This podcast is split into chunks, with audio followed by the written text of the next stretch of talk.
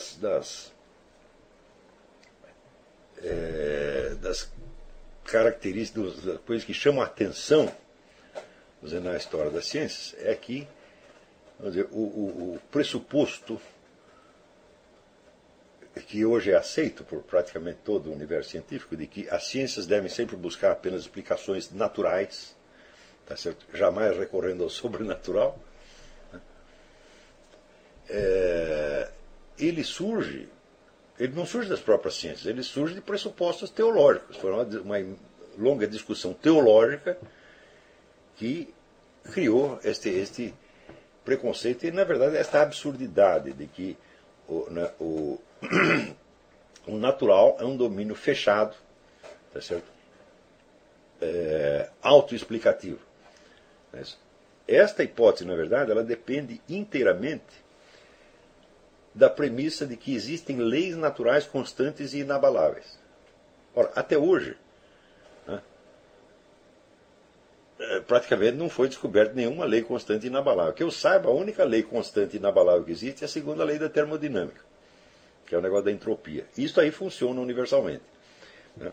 Mas, justamente, a entropia, se ela funciona, né, ela mostra que nada na natureza é estável. Está tudo sempre, vamos dizer que está tudo sempre baixando de diferença quantitativa e qualitativa. Quer dizer, a tendência geral ao ao nivelamento, tá certo? A abolição das diferenças. Então, a segunda lei da termodinâmica, justamente por ela ser estável, ela mostra que nada há de tão estável na natureza que possa ser objeto de é, leis eternas. Não há leis eternas da natureza. Existem leis bastante duráveis, quer dizer, leis que se observam durante um período enormemente longo. Tá certo? Mas não se pode dizer que sejam eternas e imutáveis. Por exemplo, o pessoal acreditava que as leis da gravitação universal de Newton são universais. Mais tarde se demonstrou que não são. A relatividade, quando, quando ela diz que é,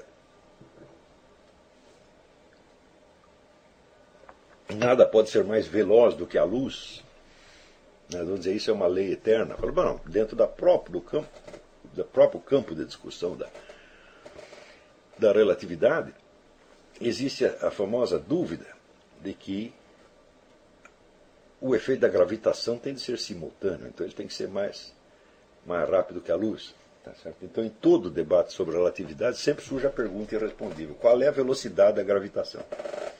Ninguém sabe. Então, como é que poderíamos dizer que a velocidade da luz como constante? Né? Einstein coloca a velocidade da luz como a única constante em função da qual todas as outras têm que ser medidas. Como é que nós podemos aceitar essa constância da velocidade da luz como uma lei eterna, universal e imutável? Então, praticamente não há leis eternas e imutáveis na natureza. Mas, quando Newton descobre a gravitação, aquilo impressiona as pessoas de tal modo que elas acreditam que Newton havia descoberto as leis eternas e imutáveis da natureza. Então, a natureza, se ela é regida por leis imutáveis, tá então ela é um todo fechado que funciona por si sem necessidade de nenhum elemento externo. É então surge entre os teólogos a seguinte discussão: quer dizer, que se Deus construiu essa máquina tão perfeita, ele interferir nessa máquina seria desmoralizar-se a si mesmo. Quer dizer, Deus estaria reconhecendo que sua obra não é, não, não é perfeita. Né? E foi justamente esta discussão que, entre os teólogos, protestantes e anglicanos acaba se fechando na conclusão de que a natureza deve ser estudada em si mesma, tá certo? fora de qualquer referência né, a Deus e, e, ao sobrenatural. É evidentemente uma, uma, uma premissa que não se sustenta absolutamente, porque, primeiro, você não sabe quais são os limites do natural. Certo? É, e segundo, porque ela se baseia inteiramente na hipótese de que as leis naturais são eternas e, e imutáveis. Tá certo? Na verdade, se você for, for, for, encarar essa questão, colocar essa questão, vamos dizer, para um filósofo escolástico de 400 anos antes, né, é, ele explicaria para você simplesmente o seguinte: não, não há nenhum jeito de você compreender as relações entre a natureza e Deus, tá certo? se você comparar essas duas, duas dimensões diretamente, porque há uma série de mediações. Quer dizer, a estrutura da realidade dentro da, da ideia cristã é enormemente mais complexa. Basta você ver que vai desde o inferno até Deus.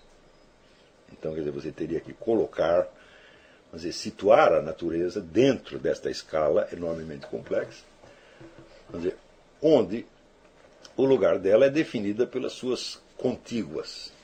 Quer dizer, existe uma infranatureza. Tá? Existe uma préternatureza, fenômenos que são laterais à, à natureza, por exemplo, fenômenos de ordem, de ordem demoníaca, é, é, possessão, por exemplo, né, possessão, obsessão, etc. etc são, são fenômenos que são chamados préternaturais, quer dizer, eles não, não são nem fenômenos naturais e nem sobrenaturais, eles são estranhos à, à natureza. Tá certo? Acima disso, então, você teria todas as hierarquias angélicas até chegar a Deus. Não, então, quer dizer que as relações entre natureza e Deus são extremamente complexas e mediadas né, por toda a estrutura do, do, do mundo espiritual. Quando tem a reforma protestante, um dos efeitos imediatos da reforma protestante é a queda do nível da especulação teológica até o pueril. Quando nós vemos essas discussões, por exemplo, né, de se é, Deus não se desmoralizaria a si mesmo se ele interferisse na natureza, você vê, essa é uma maneira absolutamente pueril de, de, de colocar a questão, porque está partindo dizer, da, da crença em leis naturais imutáveis, tá certo? E eternas. Ora, se as leis naturais são eternas, então a natureza é eterna. Então não pode haver sequer um juízo final. Então este universo, tal como ele existe presentemente, é concebido como uma coisa eterna. Fala, mas peraí, mas aí você entrou numa contradição tão, tão boboca aqui. Né? Você entrou numa contradição com a própria criação. Né?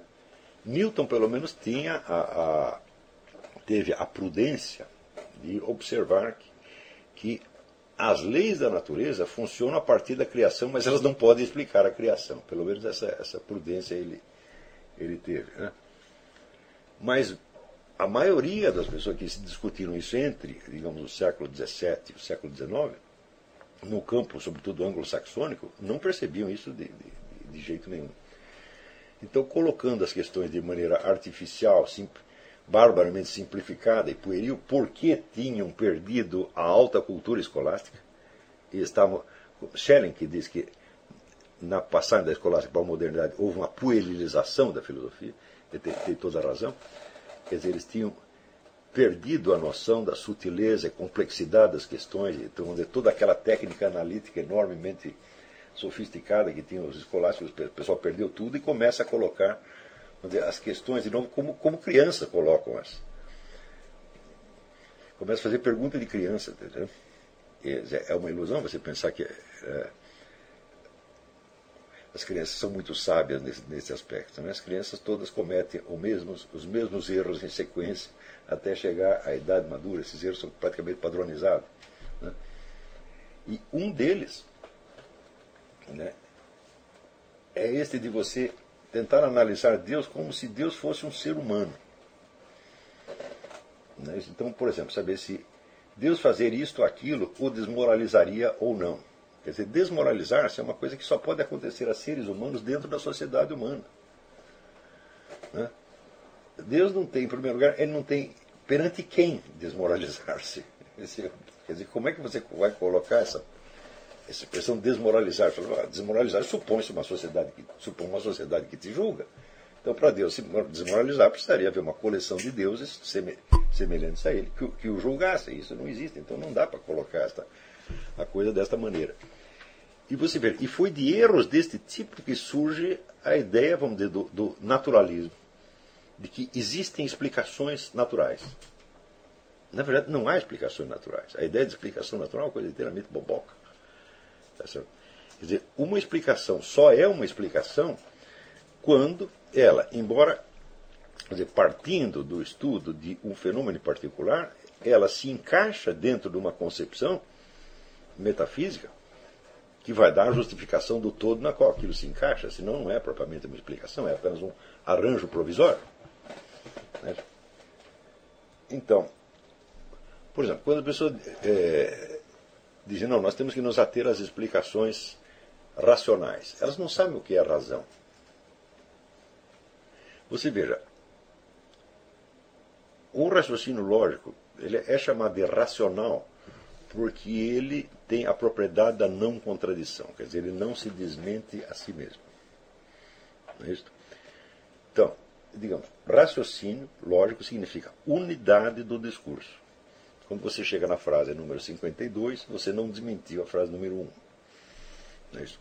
Ora, pergunto eu, como nós poderíamos ter a noção e a percepção da unidade do discurso é, se não tivéssemos dentro de nós a percepção de unidade e totalidade em geral? Então, é porque nós temos, vamos dizer, uma antevisão, um conhecimento da unidade do real, que nós somos capazes de raciocínio lógico. Então, raciocínio lógico é uma expressão particular da nossa capacidade de perceber a unidade do real. Eu, isso está mais explicado nesta gravação, neste vídeo que eu falei, a imaginação e a unidade do real. Vocês, por favor, ouçam isso o quanto antes. Então, a unidade do real é a condição sem a qual não existe nenhum conhecimento e nenhuma possibilidade de ação humana, né? nenhuma ação racional, nenhum planejamento. É, se não existe uma realidade, mas existem realidades totalmente separadas e independentes, como se existem abismos ontológicos separando várias partes da realidade, então eu não posso sequer completar uma frase, porque eu não tenho certeza de quando eu chegar ao fim da frase, eu ainda estarei me referindo à mesma realidade. Quer dizer, no salto aí entre os mundos, houve um corte. Então, quer dizer, este esta, esta admissão natural imediata tá certo, da unidade da realidade, isso está presente em todos os seres humanos. Eles têm isso quase instintivamente. E é porque tem isto que são capazes de um raciocínio lógico. Hum? Acontece o seguinte: se o discurso lógico é uma função derivada da unidade do real, é possível que um discurso lógico inteiramente coerente desminta no seu conteúdo a unidade do real. Então, quer dizer, você usa o seu, sua, sua, seu pressentimento da unidade do real para construir um raciocínio lógico. Como você tem esta, esta capacidade de perceber unidade, totalidade, coerência, então você é capaz de fazer um raciocínio lógico. Mas acontece que no, conte, no conteúdo o raciocínio lógico pode ter implicações que desmintam a unidade do real. Aliás, isso acontece com, uma frequência é, extraordinária. Né? Quando, sei lá, vamos pegar uma frase, por exemplo, Michel de Montaigne. Michel de Montaigne diz: Nós não temos nenhum acesso ao ser. Ele pode fazer um discurso lógico para demonstrar isso aqui. Tá certo? Esse discurso lógico será coerente em si mesmo. Mas pergunto eu, em que universo está colocado este discurso? Em que, em que universo Michel de Montaigne disse isto? Hum? Ele imagina que ele disse isso num universo separado que é a mente dele. Né? Então, quer dizer, ele está dizendo a minha mente tem uma totalidade, tem uma unidade, e dentro dela eu chego a uma conclusão de que eu não tenho acesso ao ser. Portanto, este discurso se desenrola num mundo separado que não é o mundo do ser. Então, mas se é assim, meu filho, como é que nós conseguimos ler este discurso? Hã? Se você não tem acesso ao ser, como é que eu tenho acesso ao seu texto?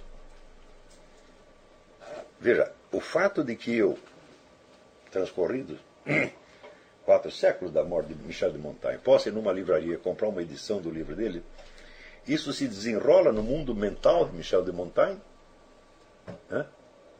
Não é possível. Então, o conteúdo desta afirmação, nós não temos acesso ao ser, desmente a unidade do real. Está porque está pressupondo um mundo mental separado. Não é isso? Então, o fato de que nós consigamos criar um discurso e prestar atenção somente nele, fazendo abstração de tudo o mais, é uma coisa que evidentemente nos engana. Porque não é porque você presta atenção só numa coisa que todas as outras desaparecem. Né? Por exemplo, para que Michel de Montaigne tivesse dito isto, foi preciso que ele tivesse nascido algum dia. Né? E para isso, papai e mamãe Montaigne tiveram né, que praticar certos atos libidinosos que não fazem parte de maneira alguma do mundo mental de Michel de Montaigne, o qual nesse momento ainda não existia. Então, se eu sei que eu nasci, como é que eu posso dizer que eu não tenho nenhum acesso ao ser? Se o meu próprio, minha própria existência física não é um elemento do meu mundo mental, mas ao contrário, um pressuposto externo do meu mundo mental, externo e anterior. Então, nós conseguimos fazer discursos lógicos porque nós temos o senso da unidade do real. Mas, ao mesmo tempo, no conteúdo do discurso que nós criamos, nós podemos, consciente ou inconscientemente, voluntariamente ou involuntariamente, negar a unidade do real. Então, quer dizer, aí nós nos colocamos dentro de um mundo fictício de discurso que nós imaginamos estar separado da unidade do real, mas que de fato não está. Então, vamos dizer, este é o princípio de todos os enganos em filosofia. Ora, a capacidade de raciocínio lógico, dizer, ela encanta de tal modo o seu possuidor que o sujeito às acredita mais no conteúdo do raciocínio lógico que ele mesmo criou do que nas condições existenciais reais, efetivas, que permitiram que ele criasse esse discurso. Então é exatamente como o sujeito que serra o galho no qual ele está sentado. Tá certo? Isso aí acontece em filosofia com uma, com uma constância eh, incrível. Né? Então, por exemplo, René Descartes acreditava o seguinte: por exemplo, eu sei que Deus criou o mundo, tá certo? Mas, se eu supuser que ele criou o mundo apenas colocando dois ou três, duas ou três leis em ação e que tudo o mais se desenrolou automaticamente, eu posso chegar a uma descrição efetiva do universo. Eu sei que não é assim, mas eu poderia isso funcionaria do mesmo modo. Ou seja, Descartes coloca o pressuposto naturalista como ficção. Ele sabe que é ficção e ele declara que é ficção. Então, a capacidade que nós temos de raciocinar logicamente a partir de premissas ficcionais, premissas que nós mesmos colocamos, tá certo? E mais ainda, premissas ficcionais que, embora sejam falsas, podem se parecer com a realidade, Tá? É evidentemente uma das capacidades mais perigosas que, que o, o ser humano tem.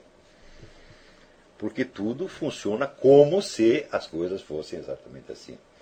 E quanto mais exata for a descrição, mais enganado você está. Então, quer dizer, que o universo inteiro da premissa naturalística é ficcional. Primeiro, a origem dele não foi científica, foi. Veja, até o século XVIII, que foi quando se consolidou essa ideia, né? É, não havia conhecimentos científicos suficientes para embasar uma premissa naturalística. O que acontecia é o seguinte: tem um autor chamado Cornelius Hunter, um verdadeiro gênio.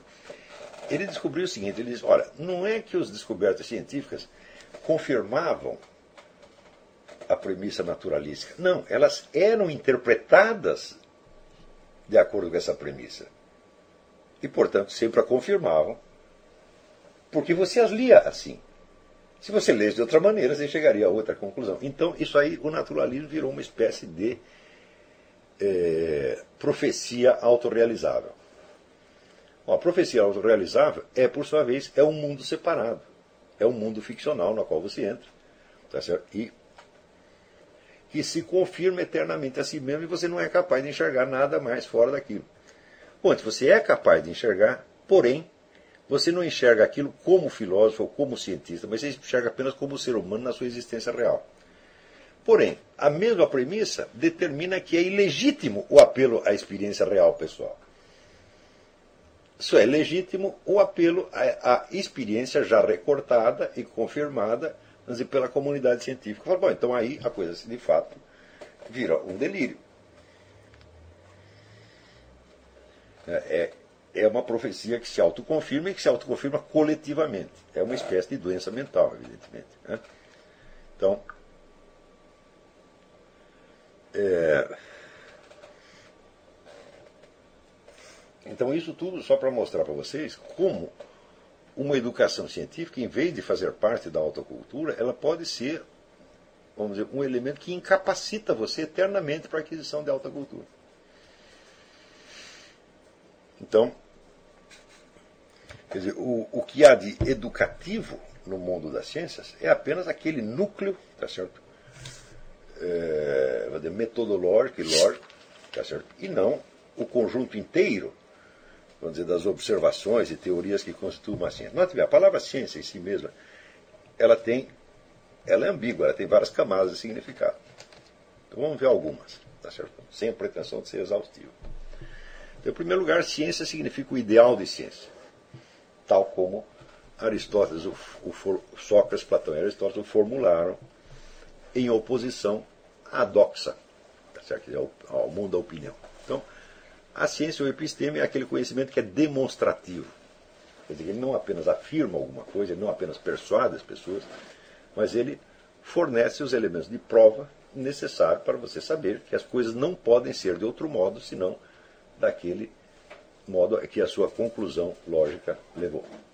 Tá? Então, a ideia de chegar a um conhecimento demonstrativo apodíctico, esse apo quer dizer não, é um negativo, e quer dizer destruir, então indestrutível. A ideia de um conhecimento indestrutível é o ideal né, inicial da ciência. Aristóteles sabia perfeitamente que este ideal só pode ser realizado de maneira parcial e imperfeita. Tá certo? E, no entanto, era o mesmo ideal que dava forma e sentido aos esforços científicos, ainda que frustrados. Aristóteles entendia o mundo da natureza como o mundo onde as coisas estão em constante transformação. E por isso mesmo ele não acreditava em constantes da natureza. Ele acreditava apenas em esta, estabilizações provisórias. Você veja, ele está muito mais perto dizer, da, da, da, física quântica dizer, do que do mundo de Newton. Né? Então, e por isso mesmo, ele dizia que o campo inteiro das ciências naturais não podia ser reduzido à ciência no sentido estrito e perfeito. Não existia uma episteme da natureza. Isto é fundamental. Não existia uma ciência exata e perfeita da natureza. Tá Portanto, o conhecimento da natureza teria que ser sempre tentativo. Existe essa palavra em inglês, nós podemos adotá-la em português. Tentativo, experimental. Tá certo? Ora, e, e Aristóteles disse isso 400 anos antes de Cristo. Né? Muito bem, então, esta é a primeira camada do, do, do, de significado da palavra ciência. O ideal da ciência. Tá certo? E a consciência de que, para a quase totalidade dos domínios da realidade, este ideal não será realizado, mas ao mesmo tempo você não pode abdicá-lo abdicar dele. Porque é ele que dá a forma lógica do esforço que você está fazendo. Ou seja, a ciência se aproxima do seu ideal de conhecimento apodíctico como numa assíntota, quer dizer, uma curva que vai chegando, chegando, chegando, chegando mas nunca chega. Tá Sendo, em qualquer momento, impossível você dizer se você se aproximou mais ou menos. Não é? Quer dizer, não há uma distância absoluta. a uma distância que aumenta na medida que diminui. É a característica da assíntota, é um, é um bicho paradoxal. Né? Tá certo? Então, isso quer dizer que a ciência efetivamente existente, ela tem uma relação paradoxal com o seu ideal. Quer dizer, o ideal, ao mesmo tempo, é o que, é determina a forma lógica pela qual nós reconhecemos uma atividade como científica. Né? Ele é a medida da cientificidade da ciência, tá e ao mesmo tempo ele é a negação dessa cientificidade. Né? Seja, comparado, comparado com o ideal de ciência, nenhuma ciência é ciência. É apenas uma tentativa de ciência. Tá certo? Note bem que aí já estava dado todo esse negócio que o Popper vem a dizer mais tarde, né, da refutabilidade, etc, etc. Tudo já estava dado ali. A formulação que Aristóteles dá do método científico é a mais perfeita que alguém já deu. No entanto, você veja, quando, a partir do século XVI, começa a se formar uma nova intelectualidade, que já não tem a formação escolástica completa, mas tem apenas aquele mínimo né, que as pessoas da nobreza frequentavam alguns colégios durante algum tempo, recebiam lá duas gotinhas, três gotinhas de, de, de ensinamento escolástico e achavam que conhecia escolástica, Aristóteles, etc, etc. Quando você lê Bacon, por exemplo, né, que Bacon faz toda a obra dele dizer, é uma crítica do aristotelismo e uma inversão do aristotelismo na cabeça dele, é o que ele imagina. Né? Ele diz o seguinte: ele diz, Aristóteles usa um método dedutivo no qual parte de afirmações gerais e conclui os particulares. Portanto,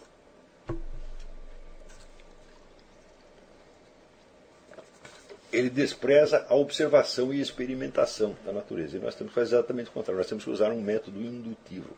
Ou seja, nós temos que observar os fatos e gradativamente ir criando as generalizações. Eu digo, ah, mas observar os fatos e gradativamente ir criando as generalizações foi justamente o que Aristóteles disse que era a única coisa possível fazer, na ciência da natureza. Ou seja, é a mesma coisa que dizer, Bacon ignorava a filosofia de Aristóteles profunda, total e profundamente. E simplesmente é,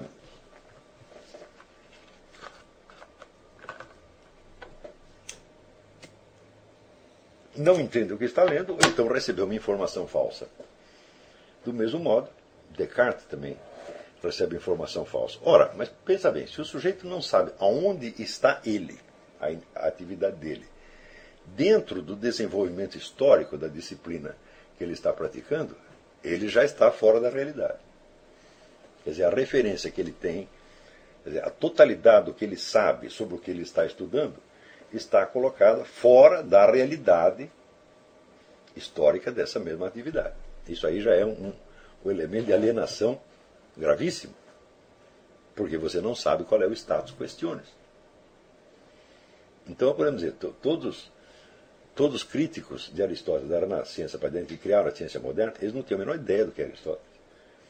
Foi só no século XX que os estudiosos disso descobriram que a famosa dialética de Aristóteles é o método científico, afinal de contas. Né? Isso hoje em dia é, entre os estudiosos especializados da área, é um, um consenso total. Tá certo? Só que durante quatro séculos, a história da ciência se desenrola numa complacente ignorância do seu próprio lugar na história do desenvolvimento do método científico. É então, este deslocamento, esta defasagem entre o conteúdo das ciências e o lugar que elas ocupam historicamente, vai afetar profundamente o conteúdo das próprias ciências. Do mesmo modo que, por exemplo, se você supõe que você é Napoleão Bonaparte, né, e você começa a agir logicamente em função desta premissa de que você é Napoleão Bonaparte, tá certo? É absolutamente impossível que a falsidade da premissa não acabe se introduzindo dentro dos próprios atos que você está praticando. A ciência é a mesma coisa. Isso quer dizer que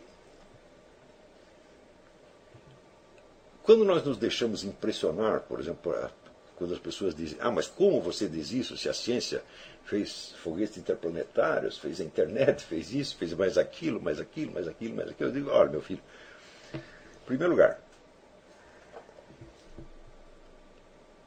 todas estas conquistas são apenas. Cada uma delas é uma aplicação tecnológica.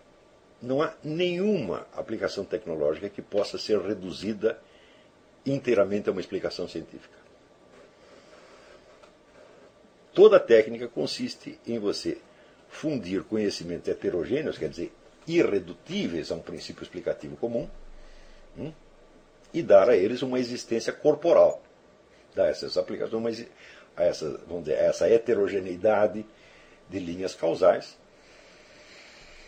uma existência corporal. Tá certo? Ou seja, jamais a eficácia de uma técnica qualquer comprova ciência alguma. Isso é absoluto. É, assim, é, existe um abismo entre as duas coisas. Hã? Por exemplo, se eu decido matar você e dou uma martelada na sua cabeça, isso é tecnologicamente de uma eficácia brutal. Literalmente, de uma eficácia letal. Hum? Isso depende de que eu saiba né, toda a fisiologia da morte. Não, eu posso ignorar totalmente isso. Então, toda, todo produto tecnológico, ele nunca pode depender de um princípio científico só. Isso é absolutamente impossível. Né? Então, por exemplo, os princípios que explicam a propulsão do foguete não podem, por si mesmos, explicar a resistência ou menor, maior ou menor dos metais de que se compõe o foguete. Isso depende de uma outra linha de explicação científica que não tem nada a ver com a propulsão. Está entendendo? E assim por diante.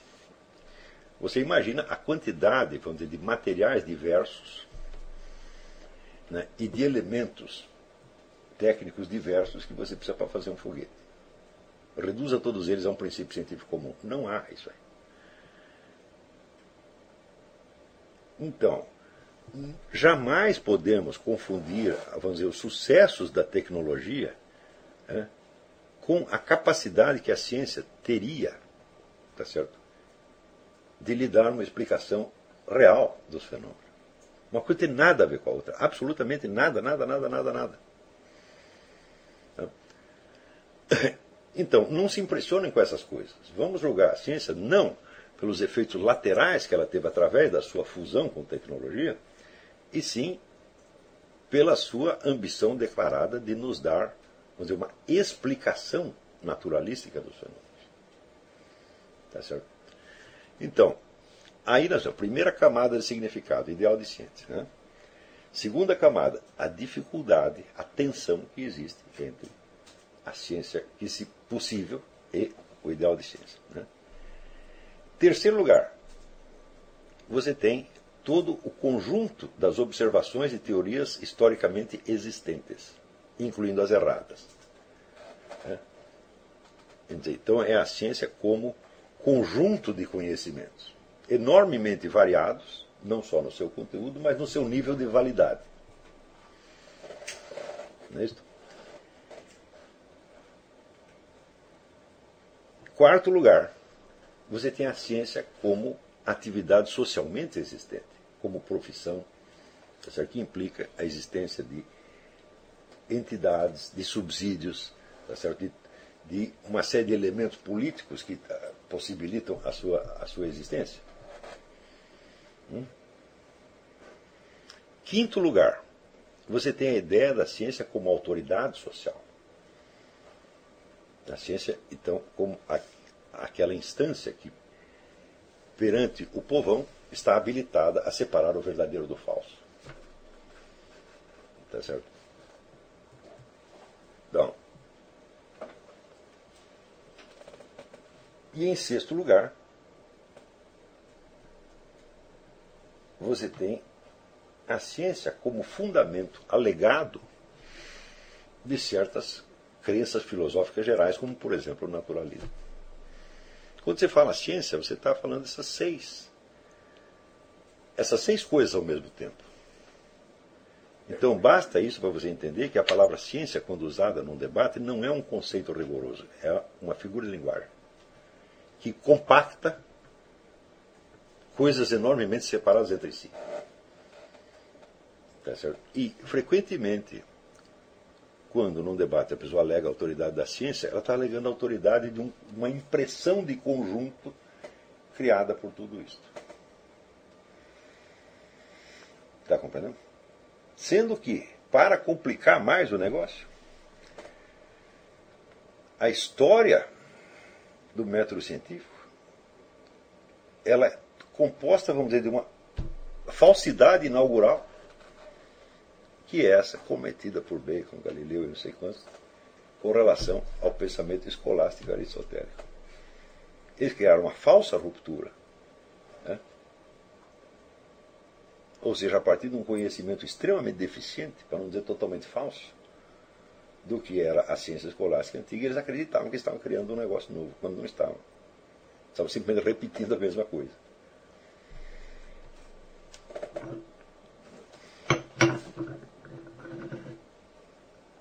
Então, como é que uma atividade tão importante e que tem tanta autoridade sobre a sociedade pode ser tão ignorante da sua própria história? e, portanto, das fontes dessa mesma autoridade. Então, um elemento fundamental para a aquisição da alta cultura é a perda do temor reverencial ante as ciências.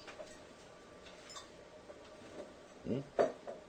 Mas tem, essa perda tem que ser completa, completa, completa, completa. Se você pegar, vamos dizer, a teoria mais certa você a teoria quântica, eu acho que não tem outra coisa que tenha sido confirmada tantas vezes em laboratório. Né? Então, bom, aqui nós temos o que aparenta ser uma certeza. De muito bem. Até hoje ninguém sabe como articular isso com a relatividade. E ninguém sabe sequer a significação disso para a concepção do mundo em geral. Isto é o máximo que uma ciência te dá. Hum? Então, isso quando ela chega no seu no auge, no máximo do máximo do máximo. Ora, não significa que eu estou desprezando essa conquista, ao contrário. Elas têm um imenso valor. Porém, o valor que elas têm depende inteiramente da sua capacidade, da capacidade humana de julgar estes conhecimentos em função do conhecimento que você tem da unidade do real. Por exemplo, existe um famoso livro do Jean Piaget, que se chama Sabedoria e Ilusões da Filosofia, né? onde ele diz o seguinte: conhecimento mesmo só a ciência fornece. A filosofia não fornece conhecimento, ela é um instrumento não de conhecimento, mas de orientação na realidade. Ela vai te dar um corpo de valores e critérios para orientação na realidade. Eu digo, ora, o que significa um conhecimento no qual não haja orientação e senso de valor e critério? Ele não é conhecimento de maneira alguma. Então, Jean Piaget tem, tem razão. Quer dizer, a função da filosofia não é te fornecer conhecimento científico, mas conhecimento científico, se você não tiver a compreensão filosófica adequada dele, ele não significa absolutamente nada. É apenas, vamos dizer, um elemento de ostentação de autoridade indevida. Pior ainda, quando você examina a ciência como atividade social, você vê o seguinte: a pesquisa científica custa dinheiro. Hum? Então, existe uma constante disputa por verbas. Isso é assim já há 200 anos. Né? Para você obter verbas para a sua pesquisa, isso depende de que você consiga demonstrar a uma pessoa externa, a um funcionário, que não faz parte da sua pesquisa, que não é alguém da sua especialidade, que a sua pesquisa é mais importante que as outras. Isso aqui é um elemento falsificador constante em toda pesquisa científica. Para disputar verbas, os cientistas mentem contra os seus próprios colegas o tempo todo. Por quê? Como a pesquisa não está concluída, você não sabe se aquilo é realmente importante ou não. A pesquisa pode não dar nada, mas você desde já tem que provar que aquilo é importantíssimo. Então é claro que se trata de um argumento retórico, um argumento de mera verossimilhança. E todo o funcionamento do aparato científico no mundo depende desse discurso de verossimilhança. Então você imagina, vamos dizer, o total descontrole intelectual a que isso pode chegar. Como nós podemos nos orientar em face disto? Né? Vamos dizer, a própria ciência nos fornece algum elemento para isso? Nada. Isso depende inteiramente da sua orientação na estrutura unitária do real. Então, a alta cultura consiste em adquirir uma orientação dentro do senso da realidade. O senso, o senso da realidade não é o senso de uma coisa que existe.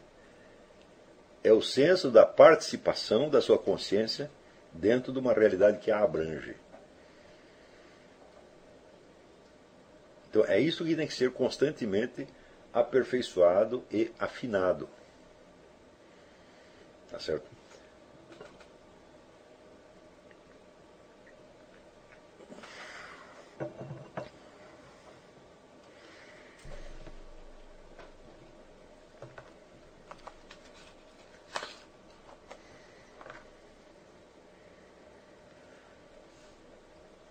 Note bem, a frase do Louis Laverne que nós lemos no início, nos mostra o seguinte: ele diz que o problema central das relações humanas é você passar de uma relação baseada na simpatia ou antipatia naturais, daqui a pouco eu vou explicar o que os limites desta, desta expressão naturais,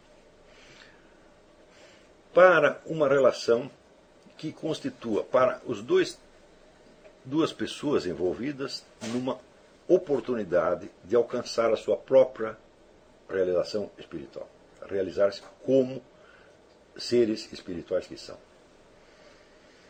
É então,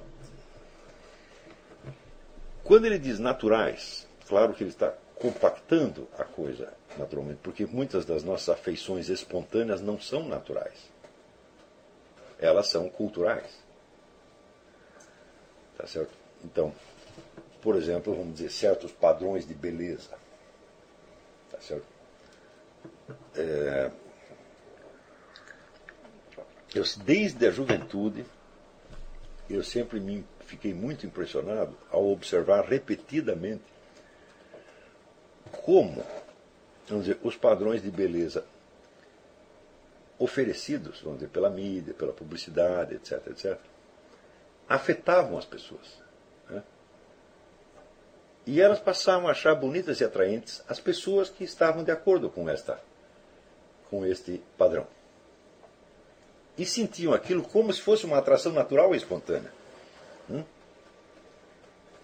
Porque nunca tinham se lembrado de procurar beleza em outro lugar. Então,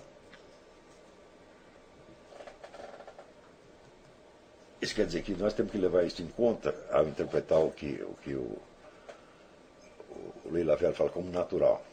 Depois, só para dizer, mediatizar este, este termo natural, ele poderia escrever 100 páginas. Quer dizer, ele quer dizer aquilo que você vivencia como natural e espontâneo, e não aquilo que é necessariamente natural. Nós não sabemos de fato né, o que, que é, o que seria a simpatia e antipatia naturais. Houve um, recentemente um teste feito, não me lembro que universidade, para ver se bebês recém-nascidos tinham padrões de beleza. E eles tinham. Eles tinham atração e repulsa por certas imagens, mostraram nas fotografias, tinham atração e repulsa. Tá então, quer dizer, existe uma, algo como um instinto natural de beleza, existe. Mas não é deste que o Louis Lavelle está falando. Ele está falando daquele que você vivencia como natural e que pode não ser, pode ser inteiramente cultural e pode ser, na verdade, terrivelmente artificial. Tá certo? Do mesmo modo que existe o padrão de beleza, existe, vamos dizer, o, padrão de, de atração e repulsa, não necessariamente sexuais, a atração que você tem por certas condutas, tá certo? É, por, vamos dizer, a admiração que você tem por certas, certas pessoas, tá certo? e o desejo que você tem de ser aceito em certos grupos. Tá certo? Então, Tudo isso aí é o mundo da atração e repulsa naturais, no sentido em que o Lavelle está usando a, a, a, palavra aqui. Tá certo? Ora, essa atração e repulsa naturais, você vê que elas são eminentemente antropofágicas. Elas não têm absolutamente nada a ver com o amor no sentido mais elevado da coisa. Porque você tem atração para aquelas pessoas porque você obtém algo delas. Uma satisfação mesmo que você não dê nada a elas, jamais, mesmo que você passe a sua vida só as explorando e usando, hum, você continua tendo aquela atração. Hum?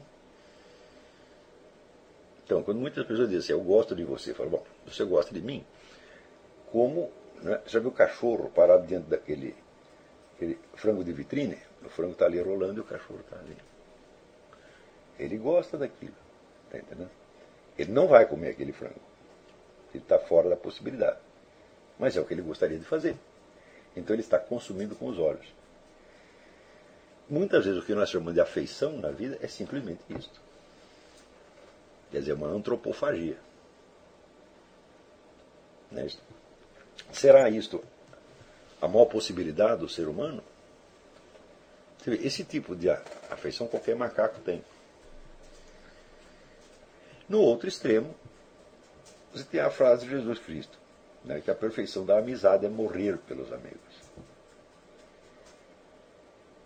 Então, no meio dessas tem a famosa frase do Leon Blois. Né? O critério da amizade é o dinheiro. Hum? Se eu peço dinheiro para um sujeito e ele me dá, ele é meu amigo. Se não, não. Isso aqui é terrível, é uma coisa terrivelmente verdadeira. Hã? Porque a pessoa diz para você, eu gosto de você. Ah, tá bom, então me empresta 100 reais. Ah, não. Epa. Quanto você gosta de mim? Você gosta de mim para consumir. Porque eu lhe dou um prazer, uma satisfação, porque de algum modo eu reforço o seu ego só por causa disso. Mas se eu precisar de você, você não vai estar ali. E isso eu testei na vida. No Brasil, é o costume é o seguinte: quando você pede um dinheiro emprestado para o sujeito, o sujeito não te empresta o dinheiro, mas ele te dá uma série de conselhos destinados a mostrar que você é um irresponsável, você é um moleque, você não sabe viver, etc, etc, e que você deveria ser como ele. E daí você sai dali humilhado e ainda agradece. Muito obrigado. Isso é o costume no Brasil. Olha, se tem uma coisa que eu tenho orgulho na minha vida, eu jamais fiz isso.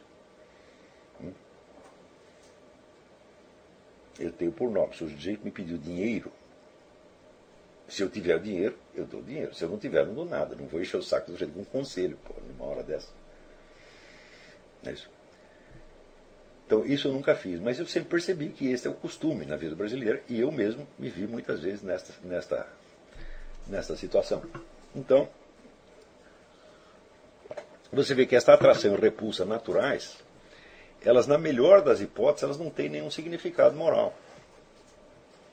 Elas são apenas um fenômeno da natureza, aí incluída a sociedade humana, porque os macacos também têm lá a sua sociedade, as hienas têm sua sociedade, as formigas têm sua sociedade, tá e dentro de todas essas sociedades existe a atração e repulsa neste sentido. Então,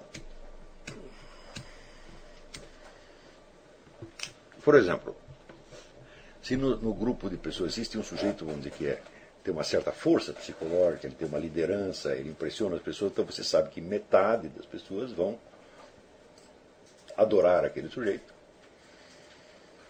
Né? Porque de algum modo ele as preenche, e a outra metade vai invejar e querer destruir o cara. Isso é sempre assim. essas duas reações, nenhuma delas tem significado moral.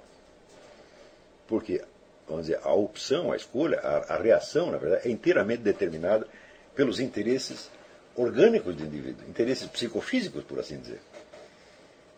Não é isso?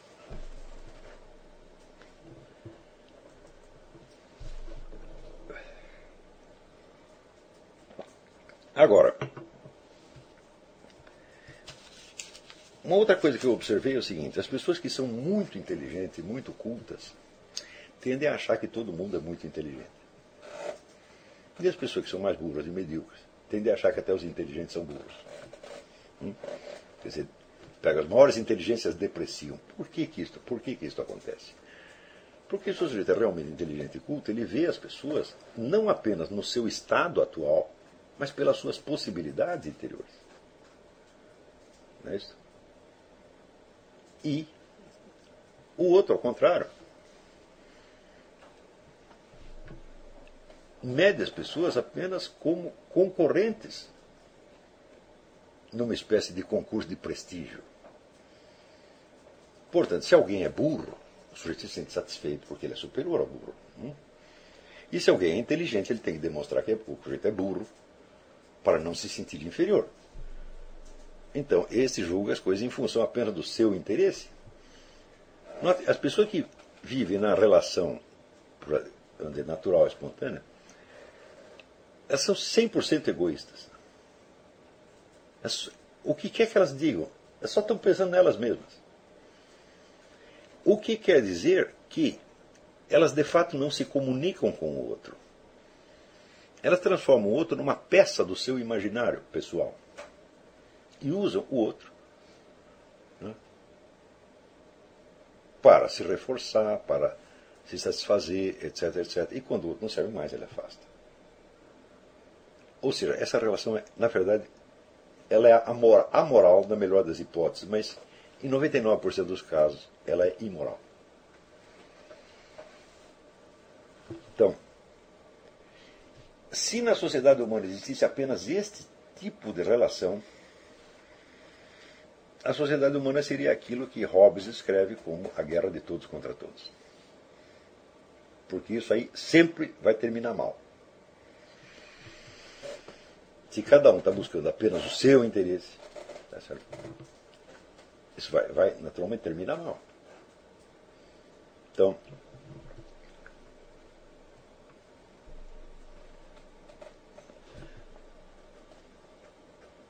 Porque das duas, uma. Ou o outro satisfaz o seu interesse ou não o satisfaz. Se ele satisfizer o seu interesse, você não precisa mais dele. E se ele não satisfizer, você fica irritado. Isso nunca vai dar certo. Então, no outro extremo, o ser humano tem a possibilidade tá certo, de conceber o outro como um ente espiritual eterno.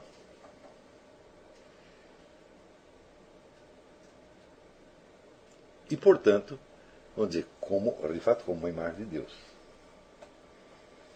E também tem a possibilidade de perceber qual é a diferença que existe entre esta pessoa como imagem de Deus e esta pessoa no seu estado atual subjetivo. Então, quer dizer, a gente pode olhar uma pessoa que está 100% envolvida, 100% é, absorvida dizer, no seu próprio interesse orgânico, e olhar aquela pessoa e saber que ela pode ser infinitamente mais do que isso. Bastando que ela submeta esse interesse orgânico a um outro, um algo mais. Acontece o seguinte, gente: este algo mais é inconcebível fora da alta cultura.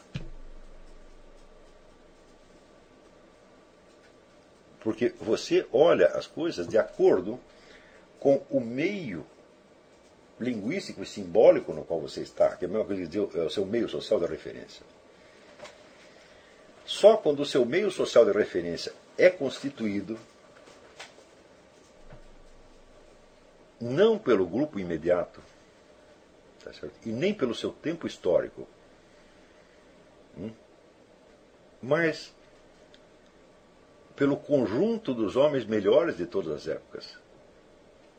Aí é que você pode conceber as possibilidades superiores. Senão você não pode.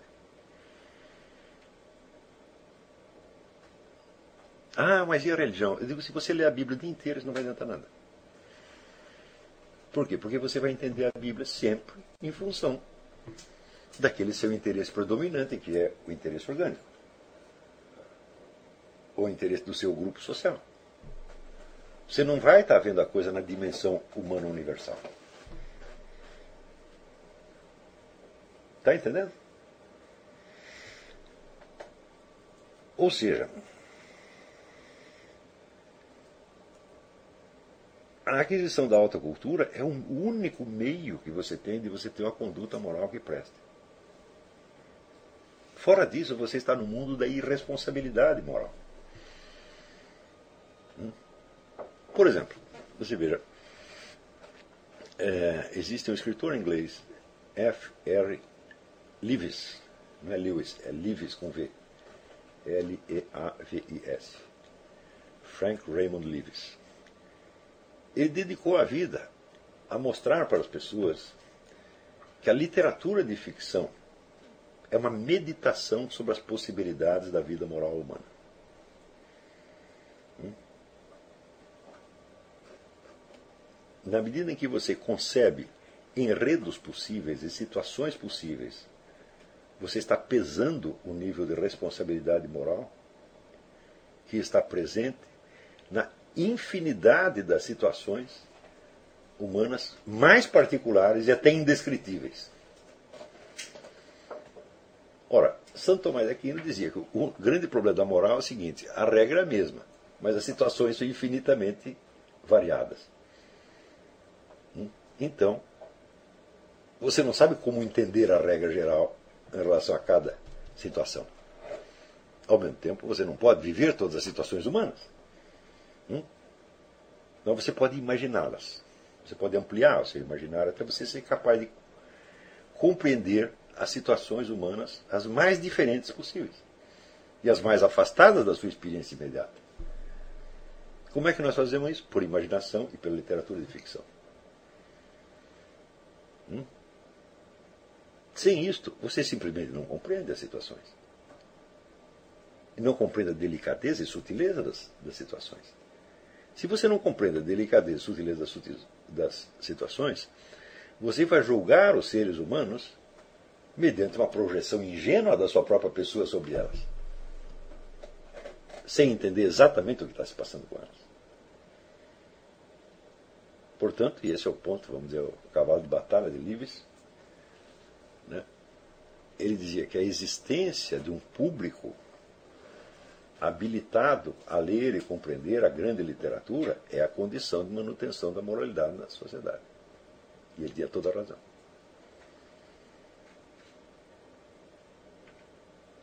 Está compreendendo? Isso quer dizer que a obra de arte literária para ele era exatamente o que era para Aristóteles, quer dizer, era uma representação do possível, não do real. Mesmo quando lidar com quando a obra de literária lida com situações reais, por exemplo, o romance histórico, ela lida com elas não como reais, mas como possibilidades. Então, vivenciar imaginativamente né, as mais variadas possibilidades de vida humana, de situações humanas, de dramas humanos, de conflitos humanos, tá certo? é o aprimoramento da sua imaginação moral. E não há outro instrumento para isso. Portanto, a, a, grande literatura tem uma função eminentemente educativa e pior, só ela tem essa função educativa. Não, é, vamos dizer, o simples raciocínio lógico, moral, não serve para isso. Se você pegar dizer, as obras de filosofia moral, de teologia moral, as mais sublimes que existem. A grande obra-prima é a Teologia Moral de Santo Afonso de Ligório. São oito volumes, assim, onde ele vai estudando as mais diferentes situações. Eu digo, olha, Santo Afonso de Ligório é bastante detalhado. Tá certo? Mas, em comparação com a variedade real das situações humanas, aquilo é nada. Nada.